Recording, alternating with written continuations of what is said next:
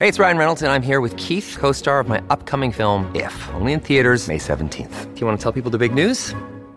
All right, I'll do it. Sign up now and you'll get unlimited for $15 a month and six months of Paramount Plus Essential Plan on us. Mintmobile.com slash switch. Upfront payment of $45 equivalent to $15 per month. Unlimited over 40 gigabytes per month. Face lower speeds. Videos at 480p. Active Mint customers by 531.24 get six months of Paramount Plus Essential Plan. Auto renews after six months. Offer ends May 31st, 2024. Separate Paramount Plus registration required. Terms and conditions apply if rated PG.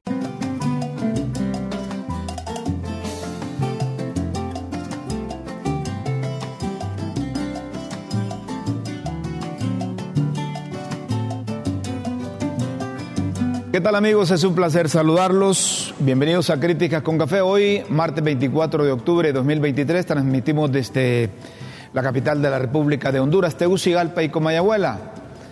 Nos eh, encontramos ubicados en las amplias instalaciones del canal de la tribuna, el canal LTV, y comenzamos ya la transmisión de Facebook Live.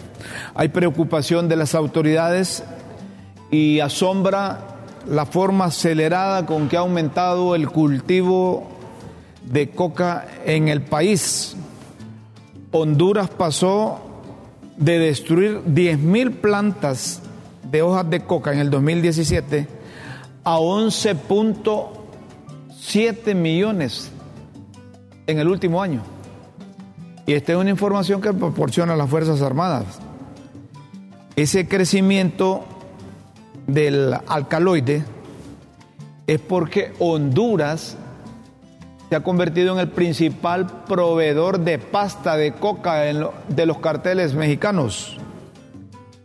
El principal proveedor de coca o de pasta de coca de los carteles mexicanos. La siembra de la droga inició en Colón se ha extendido a Olancho, Lloro, Cortés, Atlántida, Santa Bárbara y El Paraíso. ¿Qué estamos haciendo? En el reciente pasado nada más era puente de la droga a Honduras. Y ahora no solo se consume, sino que se produce. Destruyen plantas de coca casi todas las semanas Pero el país sigue convirtiéndose en el principal proveedor de la pasta de coca de los cárteles mexicanos. Ay, cuando esto lo publicamos aquí en el país, no tienen razón los ticos al decir que aquí hay sicarios, que hay gente metida en el narcotráfico y que se están pasando por allá. Esto debería buscarse una forma como el país afrontar en coordinación con las autoridades, en coordinación con las autoridades de la región. Para eso tal vez podría funcionar la integración centroamericana, tal vez, porque el crimen organizado internacional, esos operan, entran y salen a los países de la región como Pedro a su casa.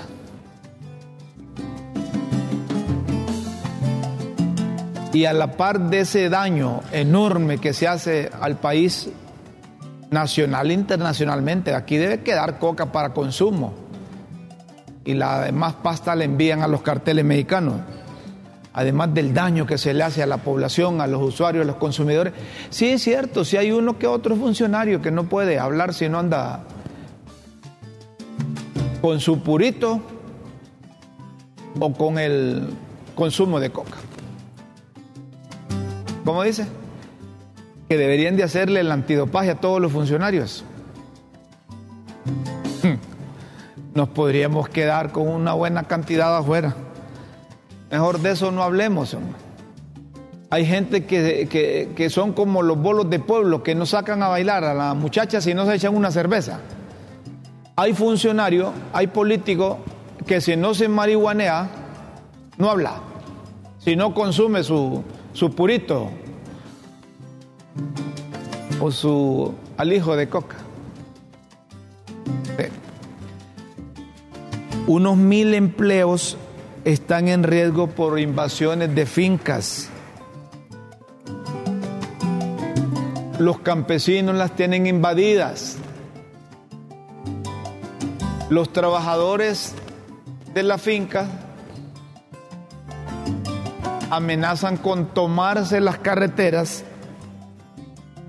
Miren cómo es. Campesinos se apropian de lo que no es de ellos. Y los trabajadores dicen, bueno, vamos a, presionar nosotros. Nos vamos a tomar las, las carreteras. Va muy lenta esa recuperación. Tres fincas de palma africana de Arizona las han recuperado de manera pacífica. Tienen que recuperar las demás fincas, hombre. No se concibe como en un país de leyes los inversionistas apuestan por generar empleo, generar producción y productividad para mejorar los niveles de exportación. Y grupos campesinos se apoderan de esas tierras. Y no solo de las tierras, sino que se apoderan de los cultivos. Como dice doña Chila, ¿en qué país vivimos? Y alguien va a invertir dinero, le va a pagar a trabajadores para cultivos y va a llegar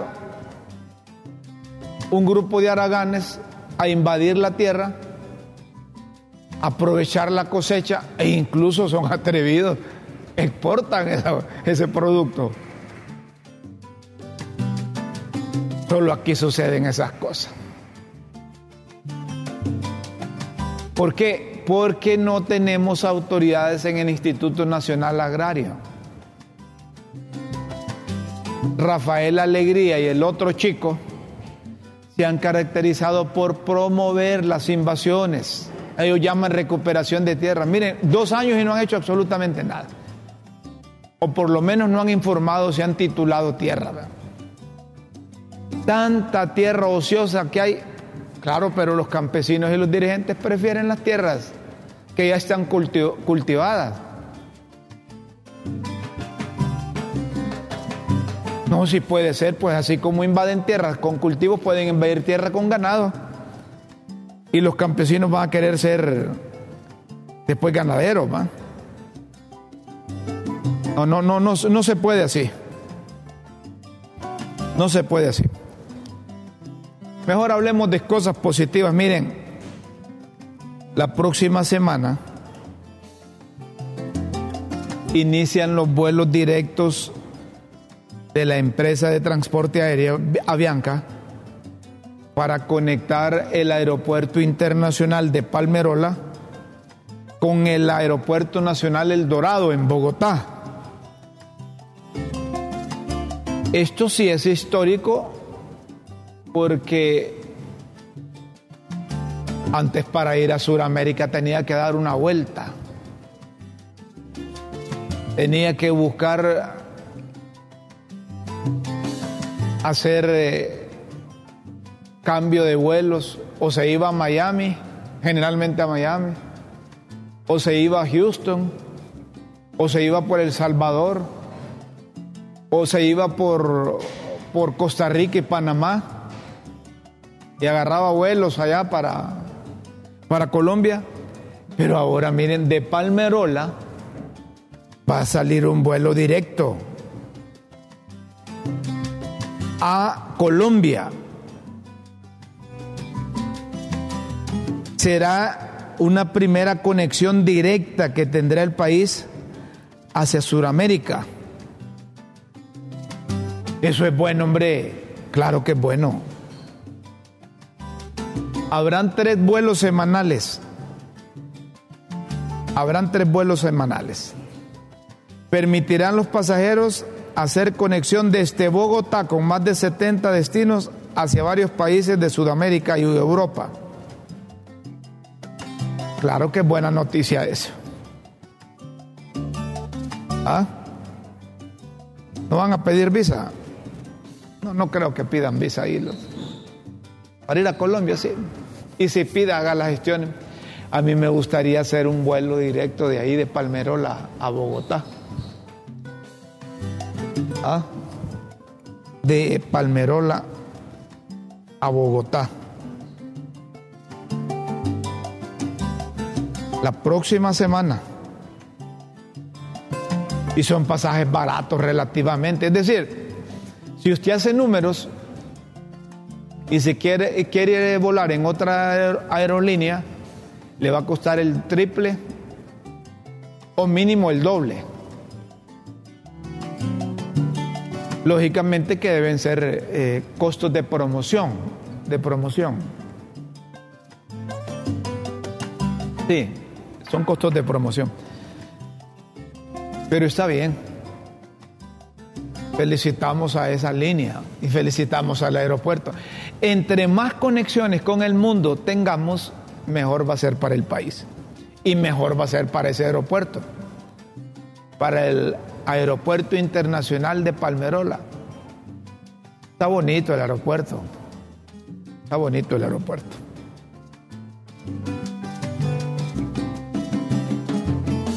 Hay preocupación en el centro del país, principalmente en Comayagua, porque se han destruido varias viviendas, específicamente en las Lajas, Comayagua. Aquí tuvimos un sismólogo y nos explicaba esto y que la gente va a tener que acostumbrarse a los movimientos sísmicos hay enjambres sísmicos o movimientos telúricos que se dan o se registran, son perceptibles y que a medida que avanza el tiempo tenemos que acostumbrarnos.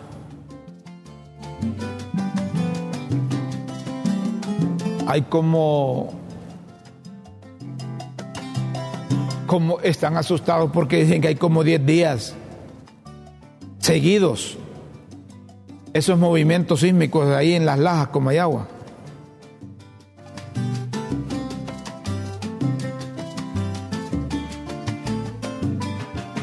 Esperamos que esto no dé más, ¿verdad? No, no pase a más. Pero eh, la Universidad Nacional Autónoma de Honduras está monitoreando esto. Y esto debe servir como advertencia para la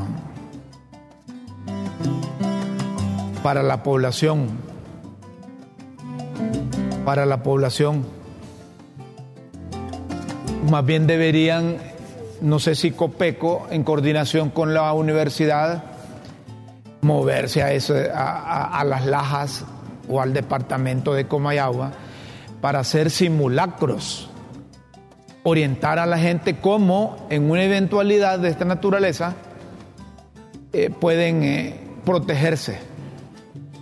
Yo creo que no estaría de más que, que Copeco mande sus expertos o la universidad que hagan como tarea de prevención, porque conocen esos movimientos telúricos y sísmicos, saben las consecuencias, para que orienten a la gente cómo prevenir, sería bueno.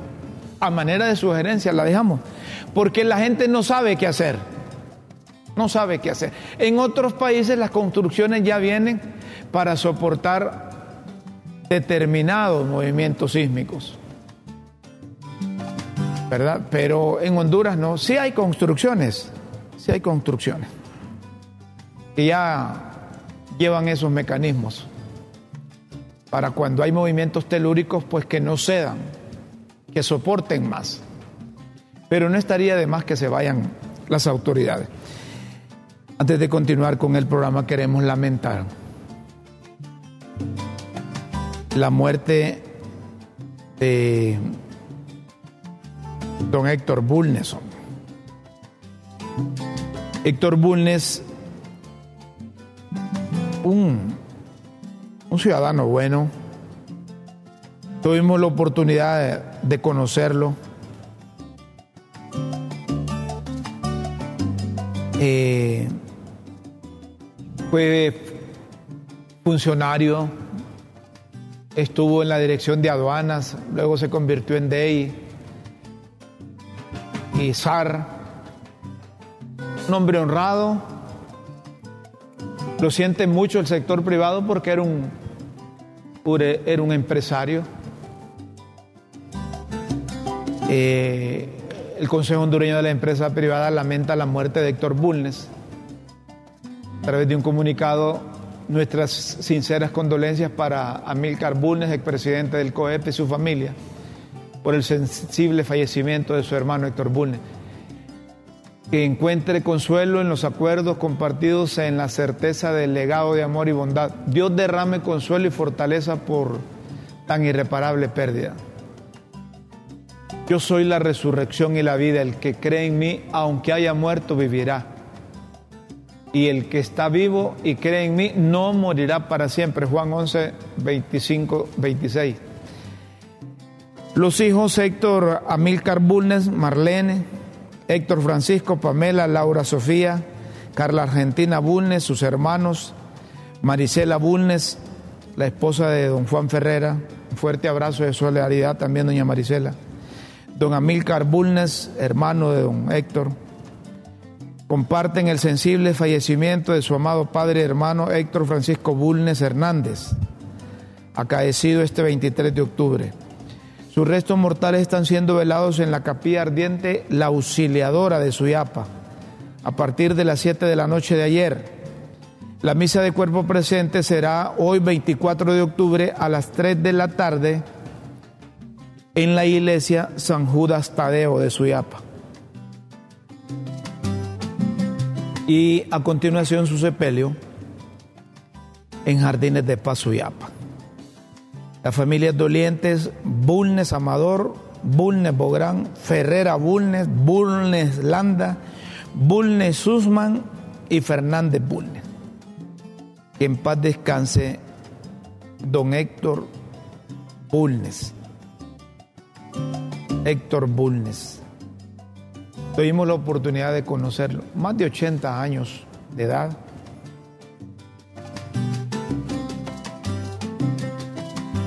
seguidor del Motagua y liberal. De esos, eh, de esos buenos liberales. Me dicen aquí. Partido Liberal también siente la partida sin retorno de don Héctor. Los del Motagua también emitieron un comunicado porque conocieron lo aficionado que era a ese equipo al equipo Azul Profundo Motagua. Don Héctor, que en paz descanse, tenía buen sentido del humor, don Héctor. Tenía buen sentido del humor. Bueno, es igual a don, a don Amílcar. Ahí está el acuerdo de duelo del Motagua. Son rápidos ustedes, hombre. La Junta Directiva, Administración, Cuerpo Técnico y jugadores acuerdan lamentar profundamente el fallecimiento del señor Héctor Bulnes. Expresa a sus familiares y seres queridos las más sentidas muestras de dolor y solidaridad en estos difíciles momentos, pidiendo al Divino Creador que en su infinita bondad le ayude a mitigar esta pena. Tres días de duelo sin suspensión de labores. Hacer público este acuerdo. Rogamos a Dios por el eterno descanso de su alma y resignación cristiana a sus familiares. Un acuerdo del equipo Azul Profundo Motagua. Lo mismo el Partido Liberal de Honduras, hizo un, el Consejo Central Ejecutivo del Partido Liberal de Honduras, se solidarizó con eh, con el con, el, con la familia de don Héctor.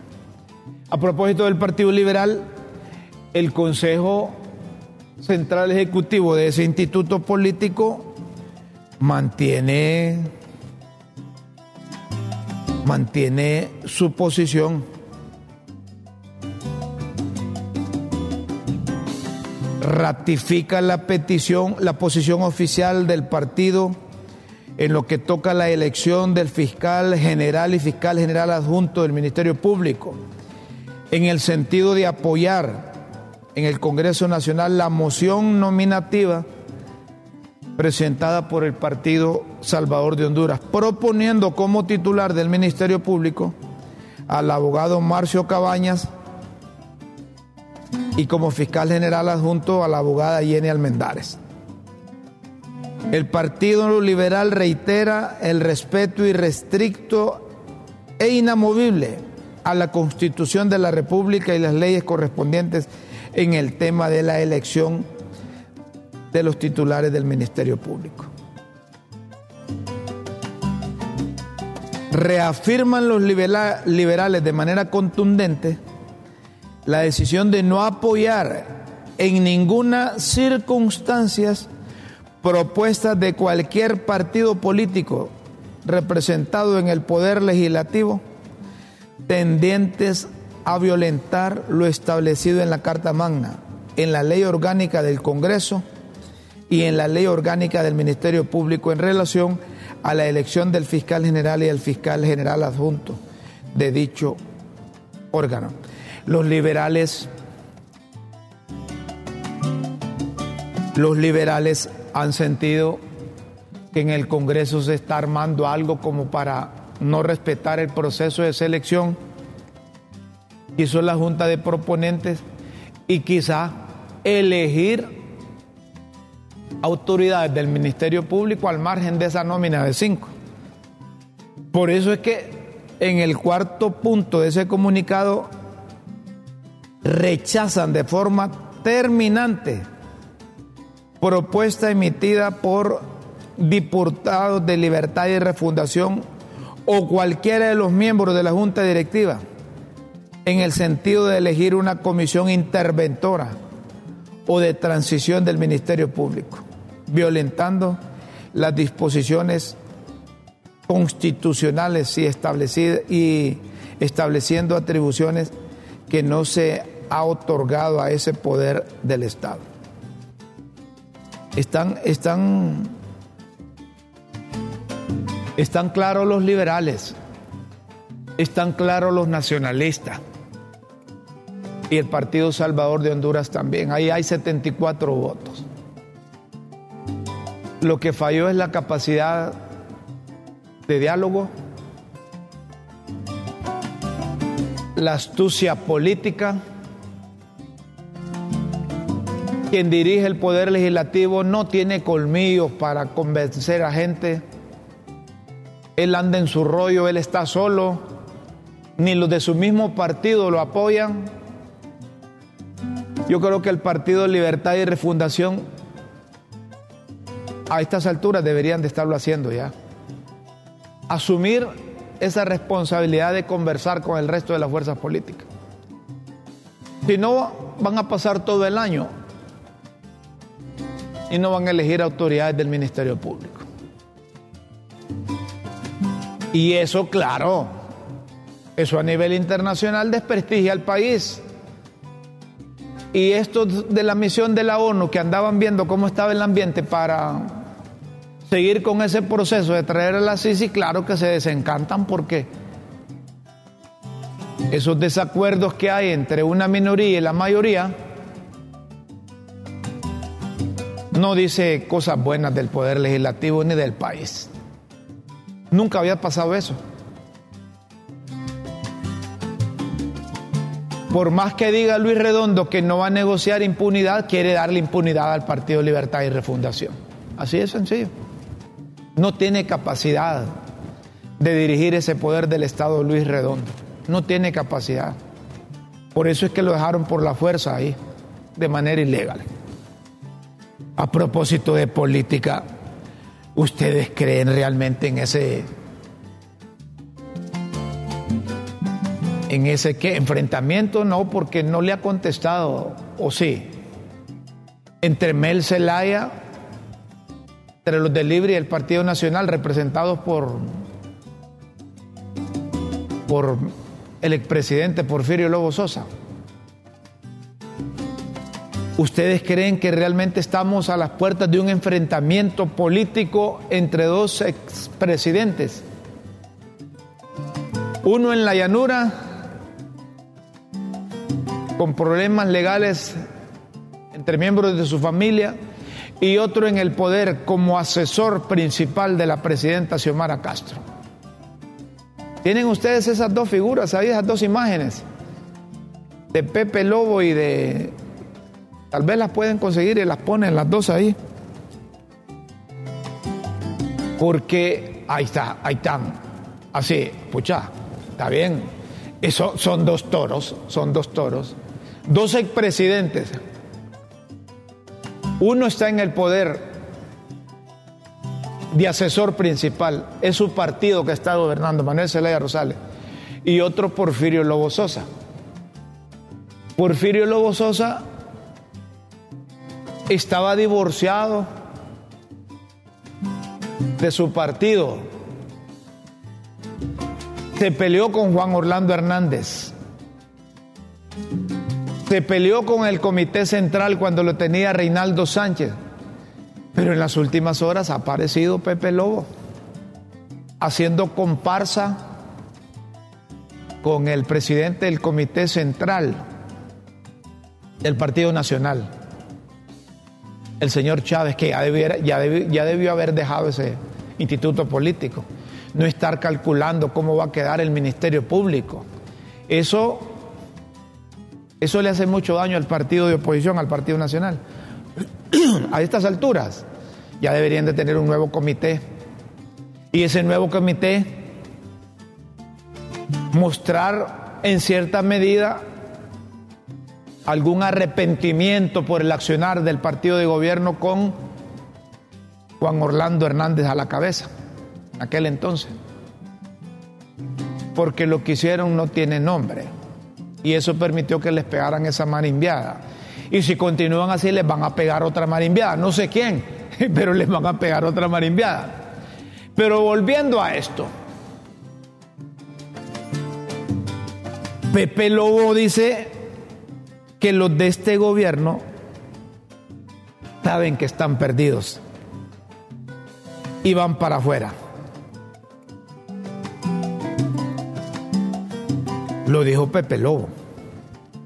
Si tienen el vídeo de eso que dijo Pepe Lobo, no sé si pueden dejar a esos dos personajes, solo escuchamos el audio de, de, Pepe o ponen el, el, Vaya pues, escuchemos a Pepe Lobo. Entonces cuando dicen estos narcodictaduras yo me río, porque nunca ha habido aquí más actividad de narcoactividad, nunca, que en tiempo de Mencelaya.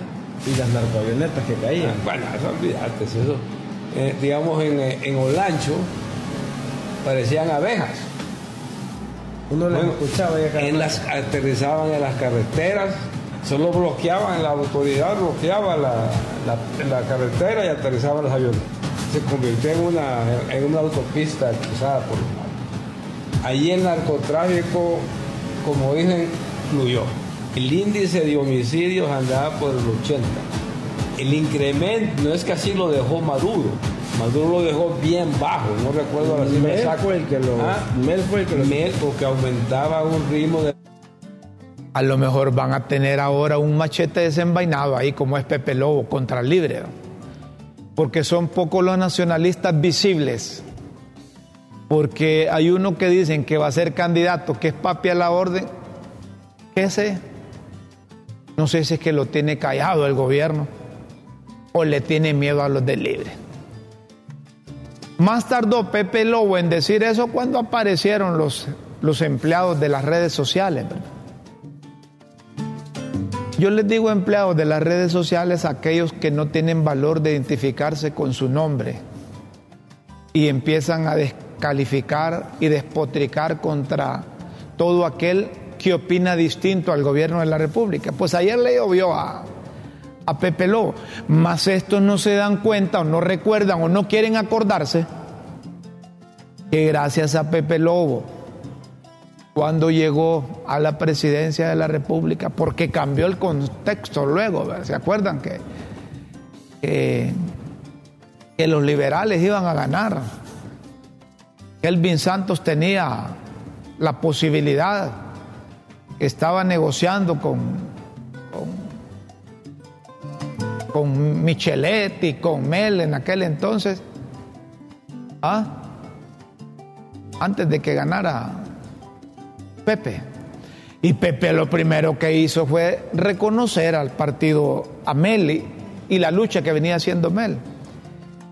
Y fue a firmar un documento junto con el presidente Fernández de, de República Dominicana, Leonel, y junto a aquel colombiano.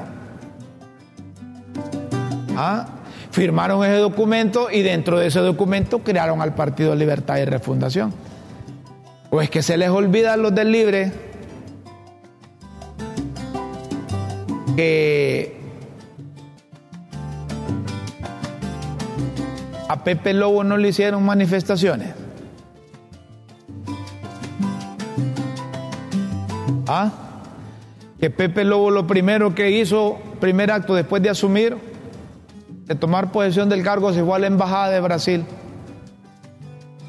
a sacar a,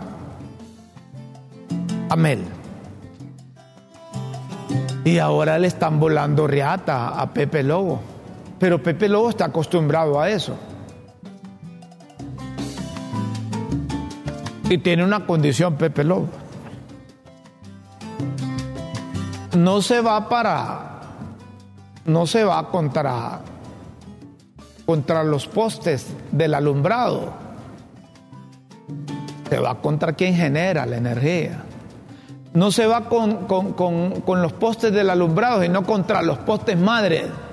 Pepe Lobo no pierde tiempo en referirse a, empleados de las redes que tiene el gobierno de la República, que tienen cuentas ficticias, que tienen bots, que tienen eh, eh, periódicos que, que, los han disfrazado y por ahí despotrican, descalifican y, y publican cosas irreales, ¿verdad? No, él se va. Es decir, entre cuando Pepe critica al Partido Libre, le dice a Mel.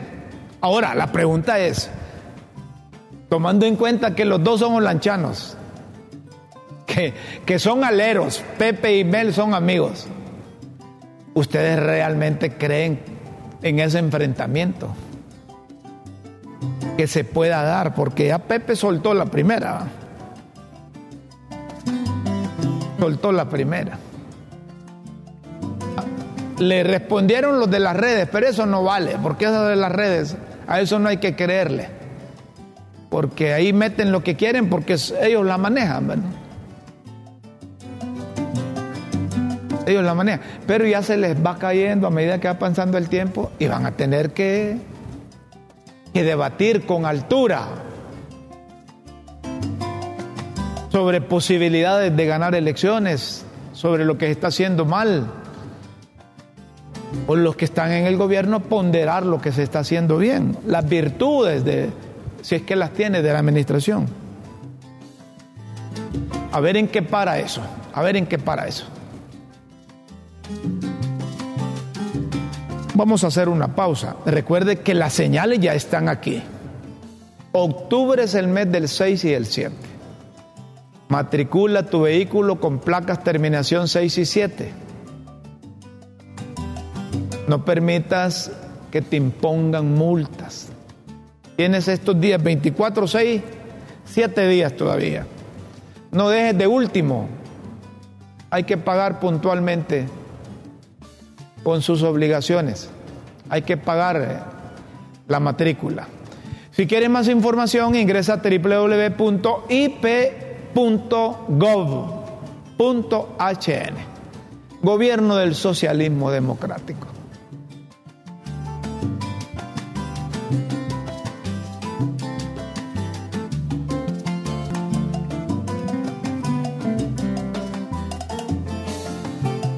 como dice doña Chila, no se les olvide, 6 y 7, estamos en octubre.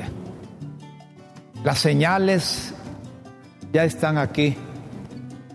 6 y 7. Si su carro, si su placa del vehículo termina en 6 y 7, debe ir al banco a matricular. No le vaya a pasar las las de Guillermo, que nos dormimos y tuvimos que pagar una multa. 6 y 7. Para mayor información, ingrese a www.ip.gov.hn. Gobierno del Socialismo democrático. Hay mensajes, hay mensajes que ingresan por nuestra plataforma de WhatsApp y que compartimos con ustedes a través de, de Críticas con Café. Buenos días Rómulo y compañero, hoy quiero referirme al desorden institucional, la escandalosa dilapidación del dinero del pueblo en pago de salarios y viáticos no devengados, viajes improductivos, comida gratis, dádivas disfrazadas, etcétera, etcétera. Ante todas estas acciones cometidas por la Junta Directiva Ilegal, el órgano legalmente autorizado para emprender las acciones legales correspondientes es la UFERCO. ¿Qué dice ahí? Más, más arriba. Ahí, la UFERCO. Es ciegas y sordomuda. Es minusválida. La oposición entonces debe dejar la retórica y actuar. La constitución le señala el camino, así que olviden el diálogo y pasen a la acción, a papo. El pueblo se los agradecerá siempre. Y cuando dejen la cobardía y luchen por él. Este hombre o mujer está molesto. ¿Ah? El camino así que olviden el diálogo y pasen a la acción. El pueblo se los agradecerá siempre y cuando dejen la cobardía y luchen por él. Bien, otro mensaje respecto a Pepe y Mel. ¿Usted qué cree? Yo lo que recuerdo es quién le ayudó a Mel. En, no, a ver, en, en una, no en una, sino en dos o tres ocasiones. Sacarlo de la embajada, sacarlo del país, a República Dominicana, etcétera, etcétera. ¿No fue Pepe? Ah. Bueno, es lo que hacíamos referencia a nosotros. Buen día. Ese pleito entre lanchanos de pura cepa es un burro acusando a otro burro de orejón. Ambos expresidentes con gestiones muy cuestionadas por actos de corrupción y de narcotráfico. Ambos muy populares en las cortes de Nueva York. Que se cuiden porque pueden acabar ambos de compañeros del indómito en Nueva York. Les pido perdón a los burros por la comparación. Amigo el ratón del queso. Ah, bueno, ese es otro que ya, lo habíamos leído, ese. Ese es el oferco. Si no hay más mensajes, continuamos. Dentro de poco, en Costa Rica, para ser más exactos, a las 10.45 minutos.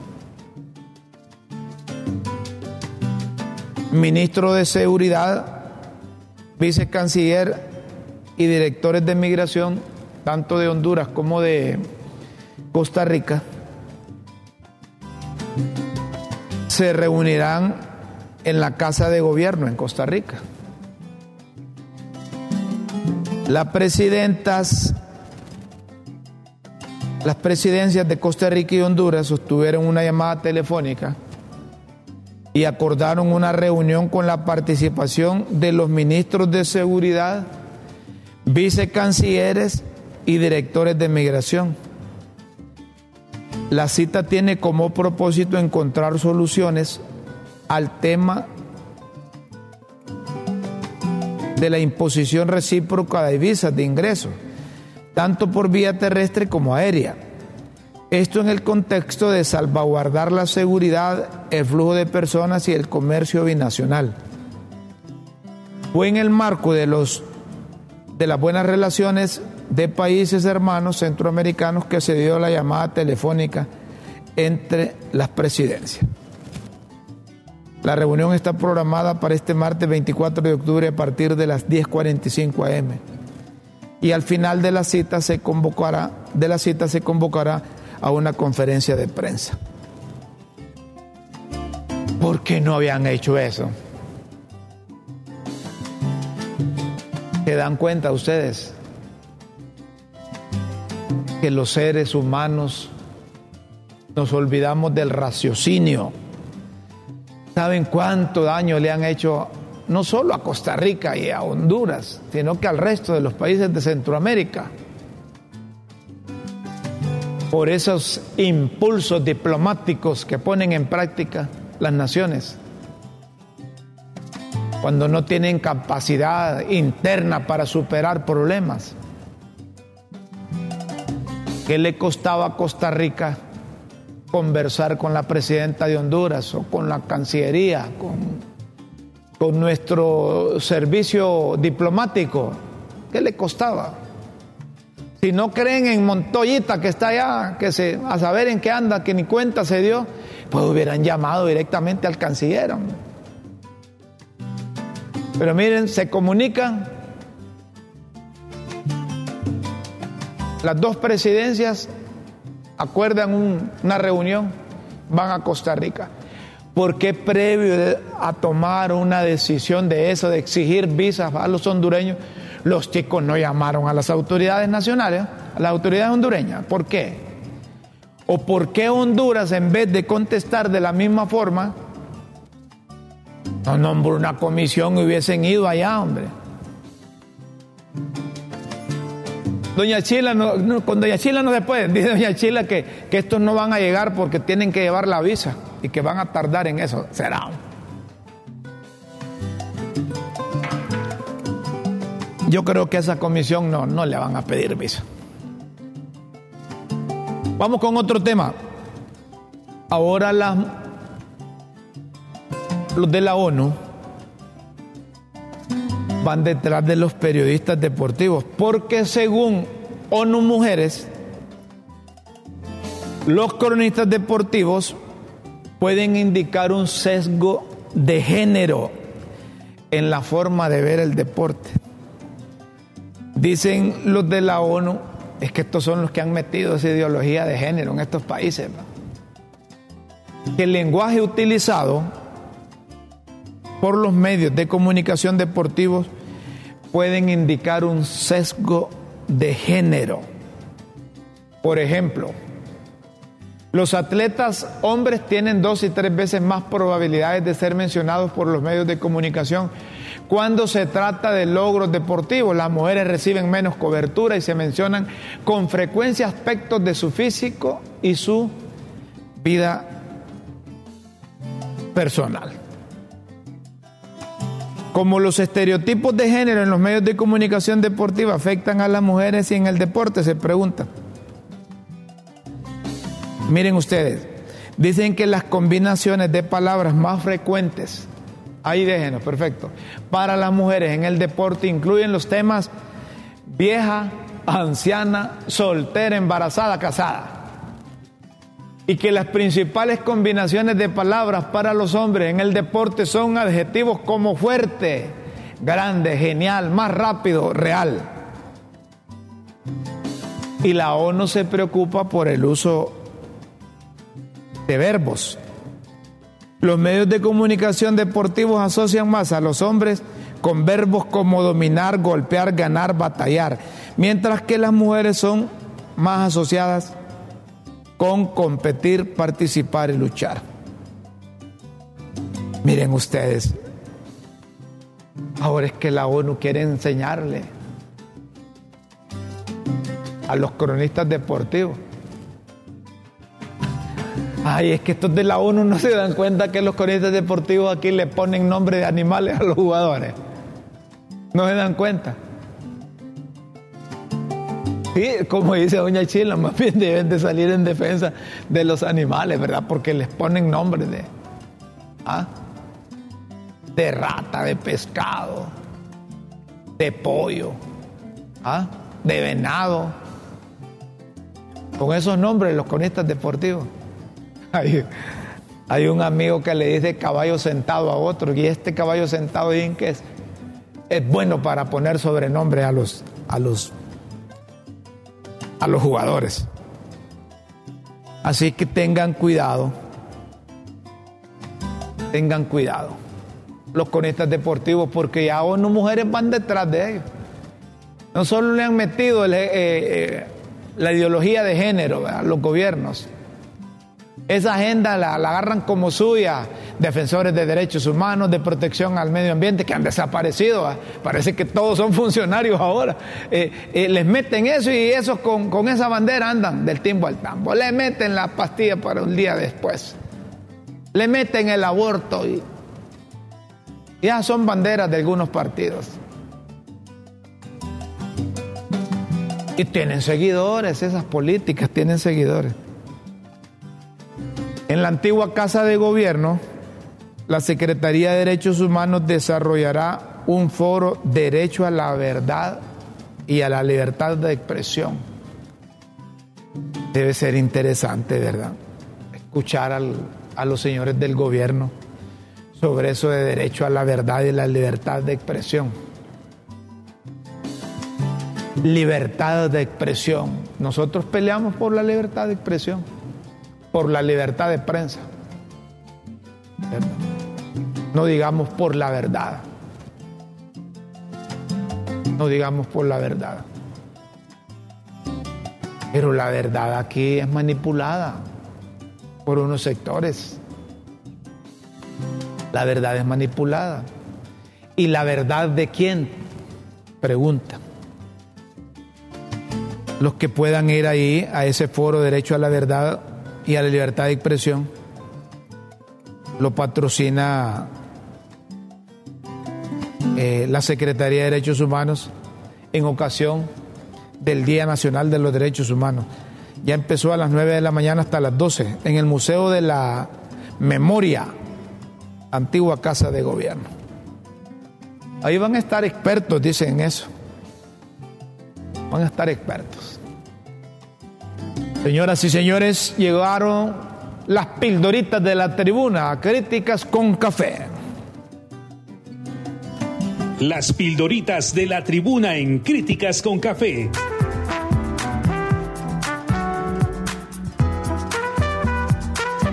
Textos que enseñan y orientan a quienes quieren aprender.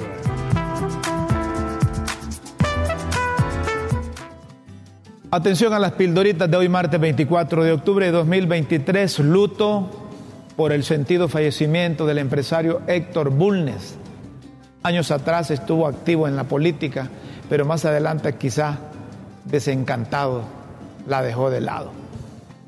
Chimbo, el hombre del, del Chimbo, desde el Comité Central del Partido Nacional, montó conferencia de prensa quejándose que el poder utiliza la UFERCO para hostigar, intimidar y silenciar. Ah, papo. Autoconvocados. Los autoconvocantes vuelven a amenazar que ahora sí están listos para convocar a las sesiones extraordinarias. Como dice doña Chila, yo hasta no ver, no creer. Yo les creería si dicen punto único de esta sesión extraordinaria es elegir una nueva junta directiva del Congreso y tenemos 86 votos. Ahí sí me convencen.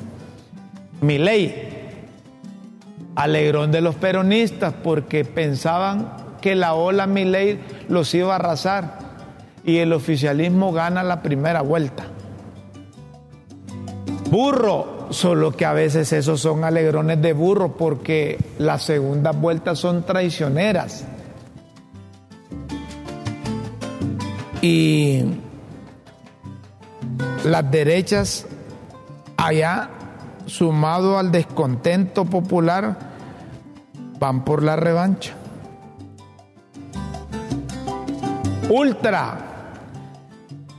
la ultrafiel de mi ley se quedó estancada y otra vez fallaron las encuestas que lo daban como favorito. Pero no todo está perdido. Avisa que aparecen, que esperen la segunda tanda. Inhabilita en Venezuela también andan alegres los opositores por sus internitas. Ahora esperar si Nicolás inhabilita a su candidata. Misa. Hoy la bancada liberal va a misa a ver si participan en la autoconvocatoria del Partido Nacional. El del bingo, que ahora manda e incide, anda con ganas. El del bingo es Marlon Lara, ¿se acuerdan? anda con ganas de entrarle a esa autoconvocatoria. Cautela. Algunos disputados cheles prefieren cautela ya que creen que el, el rifirrafe que hay entre liebres y azulejos es parte de su prematura campaña política. Puede ser también. Puede ser también. Botito. Bartolo avisa que a las liebres solo le falta un botito azul, que está a punto de dar el sí para alcanzar la mayoría calificada que se requiere y elegir a las autoridades del Ministerio Público. Será. Están como al principio. Están como al principio. Ahí va a salir otro chuco diciendo que, que a la oposición solo le falta uno también para los 86. Investigando. La comisión que nombró Luis Redondo para investigar la fiscalía sigue investigando a saber qué. Antes que de allá vengan las investigaciones.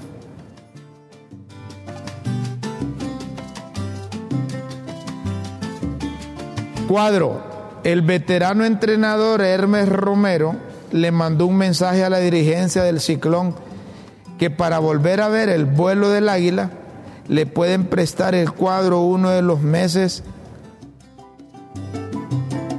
para una mejor posición cuando llegue la Navidad. Así. Pajarita.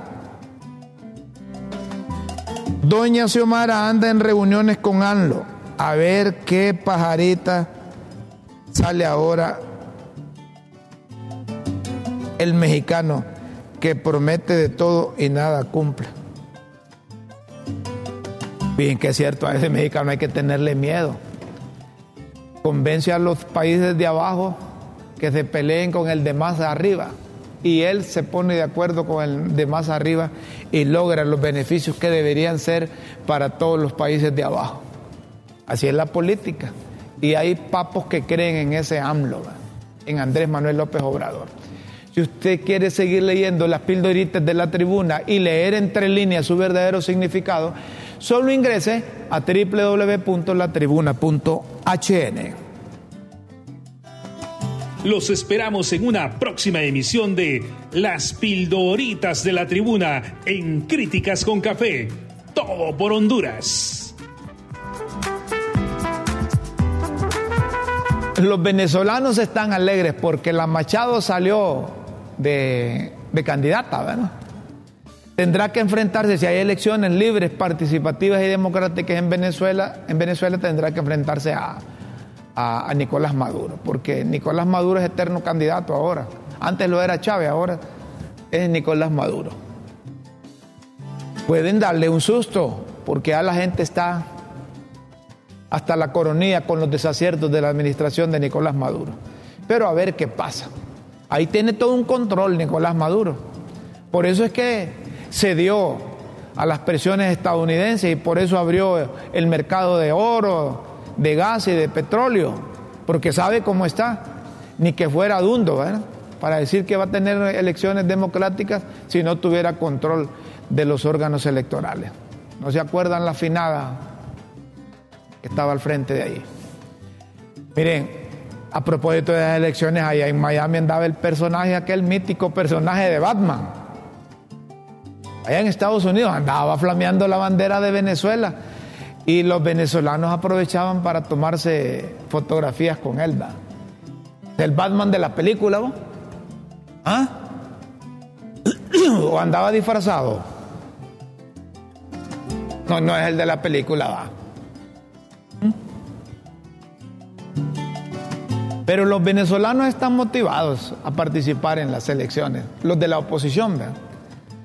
los de la eterna llanura Ahí andaba Batman con la bandera motivándolos para que desde allá de los Estados Unidos motivaran también a los venezolanos.